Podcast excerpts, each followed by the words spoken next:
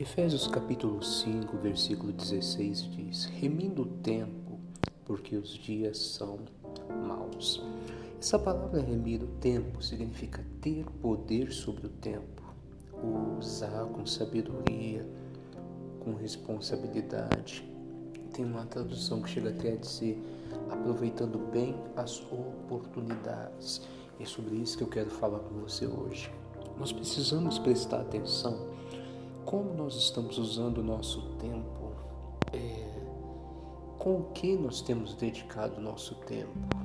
A vida às vezes é um pouco corrida para todo mundo, todo mundo tem os seus compromissos. Só que a Bíblia diz também, em Eclesiastes capítulo 3, que há tempo para todas as coisas. E nós temos que nos organizar, nós temos que nos preparar e usar o tempo com sabedoria. Infelizmente, em tudo que nós temos que fazer, muitas vezes nós acabamos colocando Deus em último lugar, ou então só procurando o Senhor a hora que as coisas ficam um pouco difíceis, quando surge um problema, uma dificuldade. Nós precisamos separar tempo para Deus. Talvez se diz para mim, mas como que tem que ser o tempo para Deus? E Mateus 6,33 diz que o reino de Deus é em primeiro lugar. Então, em primeiro lugar na minha agenda tem que estar o Senhor, as coisas espirituais. Eu tenho que ter tempo para orar todo dia, ler a Bíblia. Eu tenho que ter tempo para ir à igreja. Talvez não tenha todo dia, mas eu tenho que ter o meu dia de congregar na igreja. Tenho que ter um dia.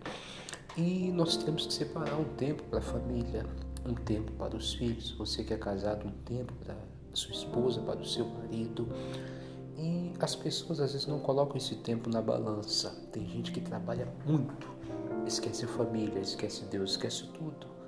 Tem gente que ele só quer saber de diversão, o tempo dele é só diversão. Ele não tem um tempo para estudo, para trabalho, para coisa séria. Então nós temos que usar o tempo com sabedoria, lembrando de sempre ter tempo para Deus, sempre ter tempo para a família, sempre ter tempo para o cônjuge e aí sim nós vamos ter uma vida equilibrada. Pare hoje e pense como você tem usado o seu tempo. Economize tempo.